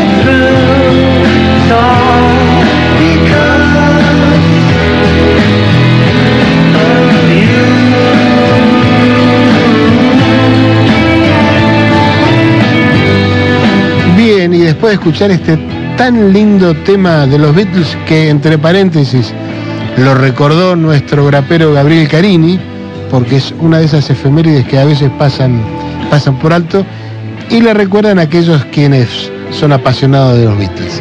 Y bueno, creo que hemos recuperado al gran Daniel Guerini. ¿Estás ahí, Daniel? Bueno, lo de gran no sé si se recuperó, pero... Al menos recuperamos la comunicación. Pero por lo menos mi vocecita sale en algún lado. Claro, Sí, señor. Bueno, mira, eh, Acá escu- estamos, ¿pudiste escuchar la entrevista de Gustavo Trankels? Eh, pude escuchar la entrevista a, a Gustavo. Bien. Quería hacer algunas reflexiones, pero antes de eso me gustaría traer un poquito la historia del tango que pusiste. que Pero te digo, Daniel, tenemos, tenemos muy poquito tiempo porque ya estamos casi en comunicación Se con nos Gustavo López. el universo. Así que algo cortito. Un, un detalle, Sí. un detalle sobre la convocatoria que, que hizo Federico a, a Gustavo Trankels y ponerlo eh, en contraposición de lo que ha sido la payasada de salir a inventar gabinetes y asociaciones e incorporaciones y reincorporaciones eh, que viene de antes de las pasos esto, porque bueno, acabamos de enterarnos hoy a la mañana de que la Fundación Mediterránea le picó el boleto al señor Melconian para que ya no lo necesita más dentro de la fundación. Claro. ¿no? Ese tipo de, de- de- de- inventos raros de, de convocar a jugadores para un determinado partido y después no usarlo más, eh, es lo que acontece como si fuera no un formato donde la política no importa y lo que piensan tampoco, ni lo que van al objetivo tampoco, y entonces traen al, al- al- a la persona, la ponen, la, la exponen, se expone la persona y después le dicen gracias por el servicio prestado, no me servís más. Esos inventos estrafalarios que un poco Fede lo que ha hecho, Fede, perdón, lo hice con mucha confianza. Federico lo que ha hecho es este algo novedoso y es la convocatoria de Gustavo Trenkel a mí me sorprendió y me sorprendió para bien, pero por muchos motivos. Es decir, estamos está jugando la política en Bahía Blanca levantándole un rango a la política bahiense Claro. incorporando a alguien que va más allá de Bahía Blanca, que está más que preparado para la, la- la función a la cual se la convocó. La, la- la corta charla que tuvimos recién co- con, él fue una demostración de que está más que preparado. Y, y no está sujeta a acuerdos internos ni a, ni a, ni a, ni a- ni arreglos Está enfocado en la gestión. Eh, está enfocada en gestión, y está enfocada en gestión, y está enfocada en gestión con un pie a largo plazo, ¿no? con una mirada a largo plazo. De la misma manera que la incorporación del arquitecta Becci, tiene algo de eso. O sea, la, la- la arquitecta Becci la conocemos, la hemos visto, hemos estado en, en reuniones con ella, eh, eh, eh, desarrolla su actividad profesional en Montermoso. Sí, sí. Hola. Bueno, se cortó la comunicación. La, la tecnología nos juega. Estamos, estamos complicados con, con la llamada con Daniel. Ahí. Bueno, pero al, al menos ahí nos escuchás, Daniel. No, no, está cortada. Bueno, eh, continuamos. Si tenemos oportunidad después de, volver a ubicarlo, continuaremos. Eh, me gustaría terminar este tema de, digamos, la función pública como elemento que no puede estar sujeto a la, a la falta de preparación, a la inexperiencia, sino como una complejidad este, Sí, lo- muy profunda. O sea, lo- hay, hay aspectos no manifiestos del Estado que hay que conocer. En particular, y hablando del Estado, eh, hace pocos días eh, se llevó a cabo en el Centro Cultural Kirchner la subasta de bandas de frecuencia para el despliegue, desarrollo y prestación de servicios de quinta generación, aquello como nos conocido como 5G. Por supuesto que es un, un aspecto en el cual el Estado tiene un rol indelegable y nos parece sumamente importante. Y por eso hoy tenemos eh, en el programa la, la visita virtual de Gustavo López, quien es vicepresidente del ENACOM, del Ente Nacional de Comunicaciones. Así que tenemos el placer de saludarlo y de agradecerle este rato a Gustavo. Muy buenos días, Claudio Angelini quien te habla y Juan Reginato te saludamos desde Bahía Blanca. ¿Cómo estás? ¿Qué tal? Buenos días Claudio, buenos días Juan, un placer saludarlos, un gusto. Bueno, eh, mira, nos interesaba mucho este tema del desarrollo de 5G porque sabemos que tiene una importancia enorme en todo lo que es el desarrollo de comunicaciones y de tecnologías de intercambio de datos. Así que quisieras que nos cuentes muy, muy brevemente en qué consiste todo esto. Bueno, primero vos mencionaste el rol indeclinable del Estado, y esto es así. El Estado, no solo en la Argentina, sino en todas partes del mundo, es el que administra el, espectro, es decir, administra el aire. Pero vuelvo a repetir, es en todos los países del mundo. Hay una Unión Internacional de las Telecomunicaciones que le asigna a cada país que, por qué frecuencias se transmite cada una de las, eh, de, las ondas eh, y para qué.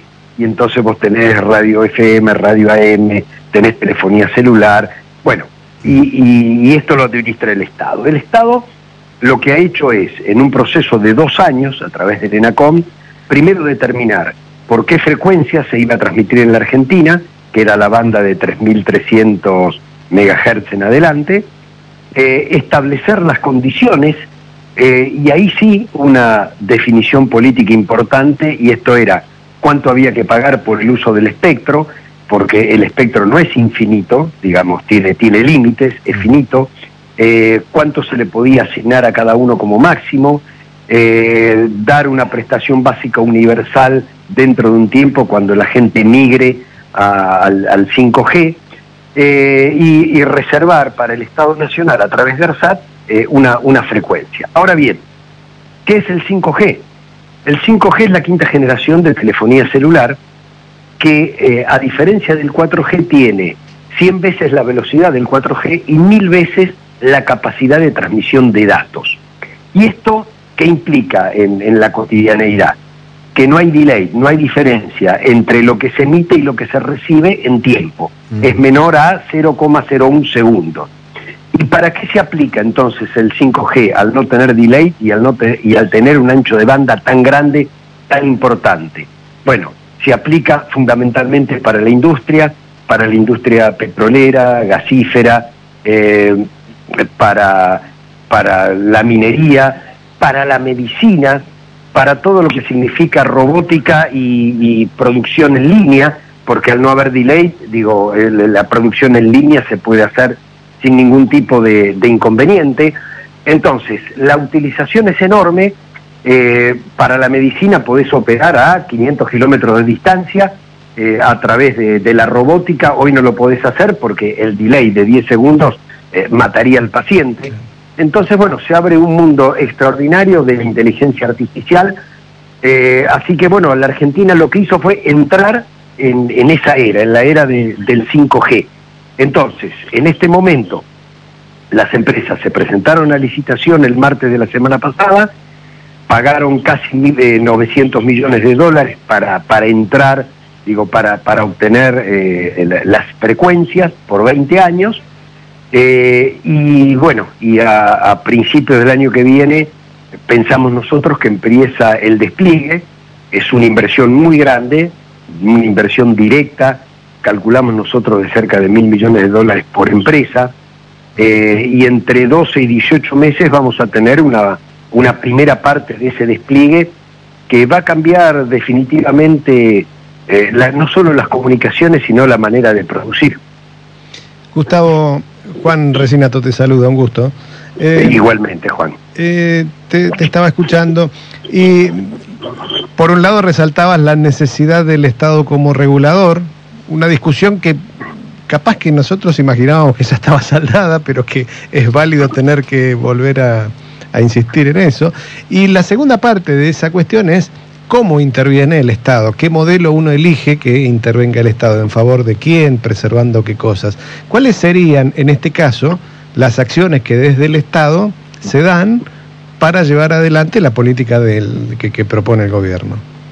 A ver, nosotros tomamos cuatro decisiones políticas después de las decisiones técnicas. La primera decisión política fue la neutralidad tecnológica. Ahí estaban todas las empresas de acuerdo. Esto es, el Estado argentino no puso ningún límite a ningún tipo de tecnología por nacionalidad.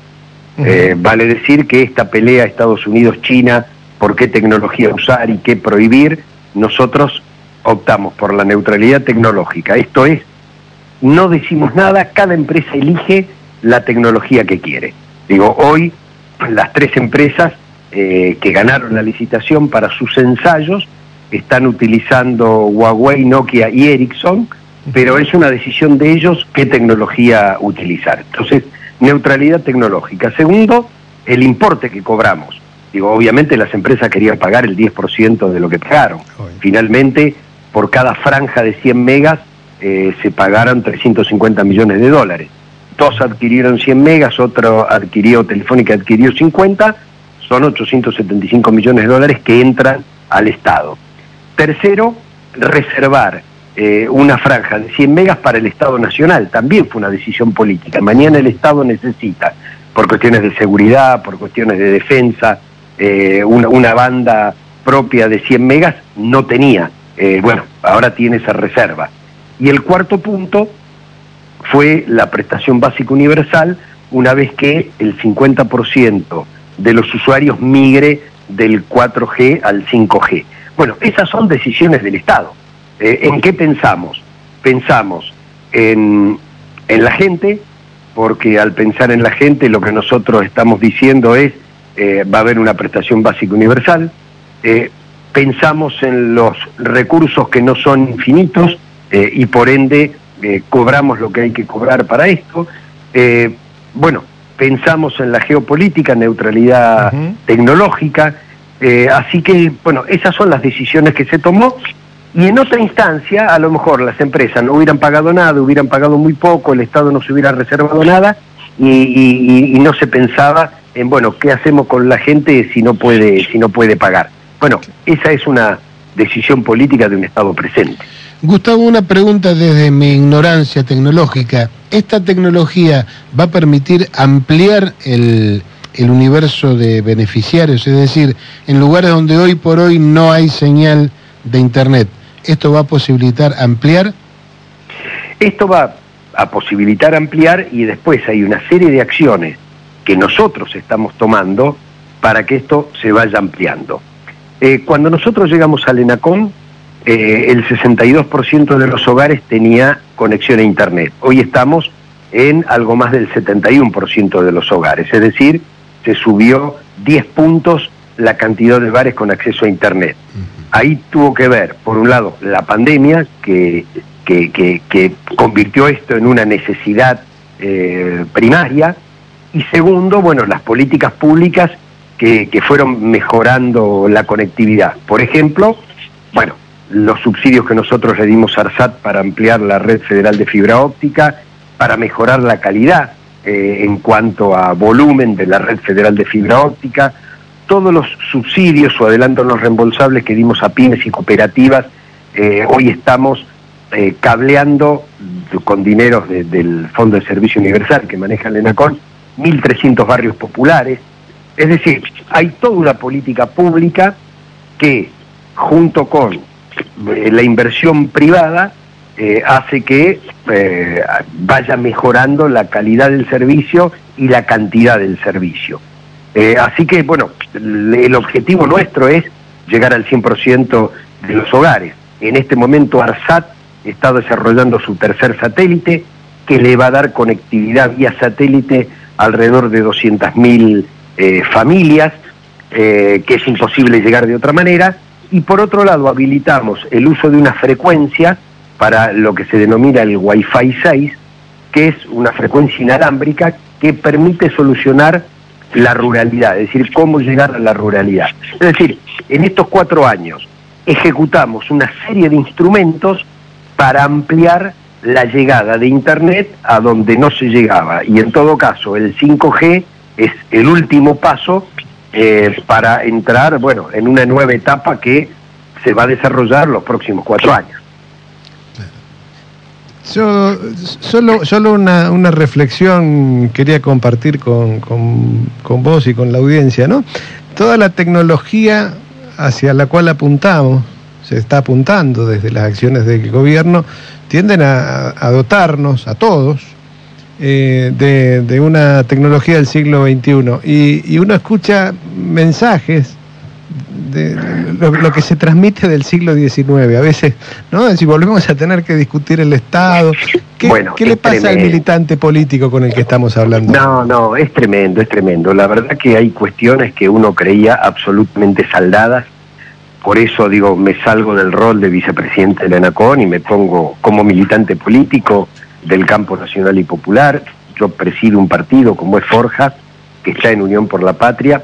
A ver, eh, en 1884 eh, el Estado argentino decidió que la educación primaria era obligatoria, gradual, gratuita y laica.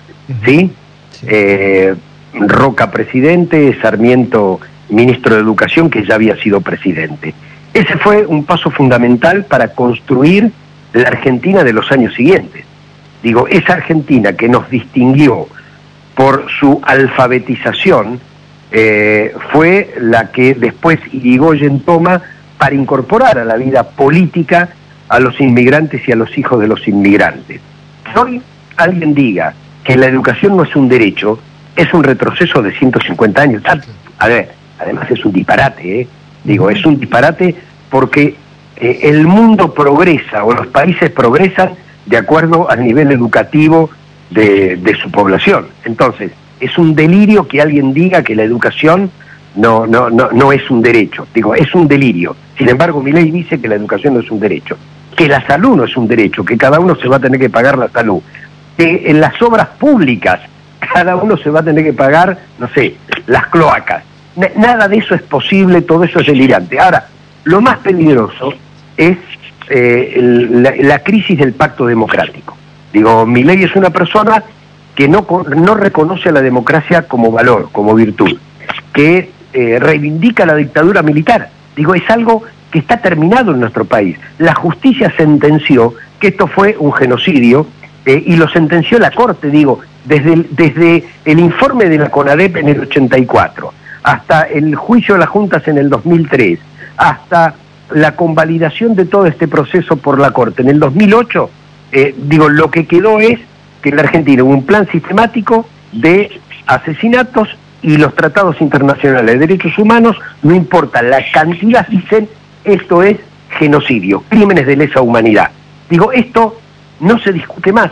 Sin embargo, tenemos una candidata a vicepresidente y un candidato a presidente que reivindican las torturas, los secuestros, las desapariciones, los asesinatos. Un disparate.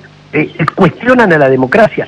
Mi ley, que es antirradical, antirigoyenista y antialfonsinista, sueña con un país anterior al voto popular. Claro. Dijo, dice Irigoyen fue el primer populista. No, Irigoyen fue el primer presidente elegido por la voluntad popular, porque el pueblo antes no votaba y tuvo que hacer tres revoluciones para votar. Entonces nadie que se diga radical puede votar a mi ley. Y, y yo celebro, por ejemplo, que el socialismo haya tomado ya la decisión de decir, miren, nosotros somos opositores, no somos oficialistas, pero votamos a masa. Porque en la disyuntiva de quién gobierne, no queremos que gobierne mi ley. Entonces, para que no gobierne mi ley, tiene que ganar el otro. No puedo ser neutral. Creo que, bueno, estamos frente a una disyuntiva por primera vez en 40 años de democracia. ¿Por qué? Por- porque por primera vez en 40 años de democracia estamos discutiendo con alguien que no cree en la democracia.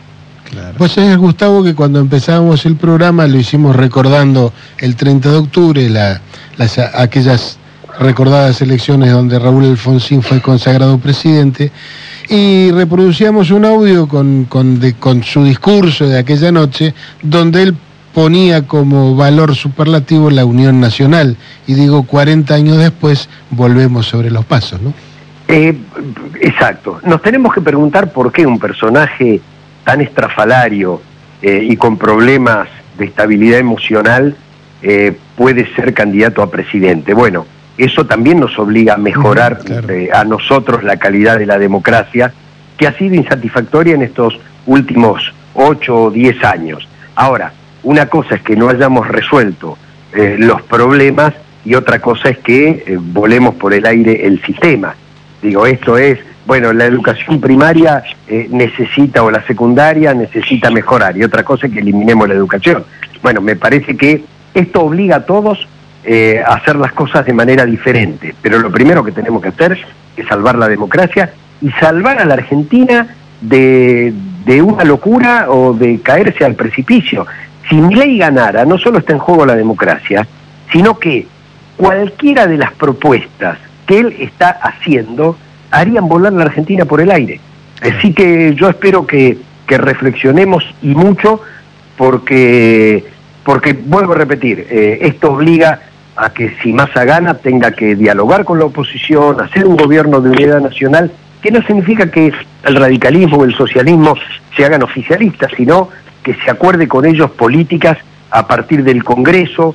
Eh, me parece que viene una nueva etapa en la Argentina eh, y que tenemos que ser conscientes que esa nueva etapa tiene que ser con la unidad nacional y sin la, la grieta que tuvimos durante tantos años. Por supuesto, ojalá sea así. Gustavo, te agradecemos muchísimo este rato y en cualquier momento seguiremos hablando porque el desarrollo tecnológico es inagotable. Así que Gracias. cualquier Gracias sábado seguimos charlando. Muchísimas gracias. Gracias. Un gran abrazo. Igualmente. Muy bien, era Gustavo López, el vicepresidente de ENACOM. Solo una, un- una línea. En, en- esto no hay, no hay tres opciones, hay, hay dos. O se junta o se desparrama. No, no, hay, no, hay, no hay tres. El voto en blanco es el voto seguro a ganador. ¿Quién es el que gana? No, se, no sabés hasta el día siguiente. El voto en blanco siempre favorece al ganador, pero vos no sabés quién es ese ganador. Así que no hay, no hay, no hay espacio para el frente yo no fui. ¿sí? No, no hay espacio. ¿sí? Acá o se junta o se desparrama. O masa o Milei. O democracia o regreso al autoritarismo. Y no hay más chance. No servirá decir yo no tengo la culpa, yo voté en blanco. No, al contrario. Serás más culpable que nadie. Señores, hemos terminado este hermoso programa de Botellas al Mar. Los esperamos el sábado que viene.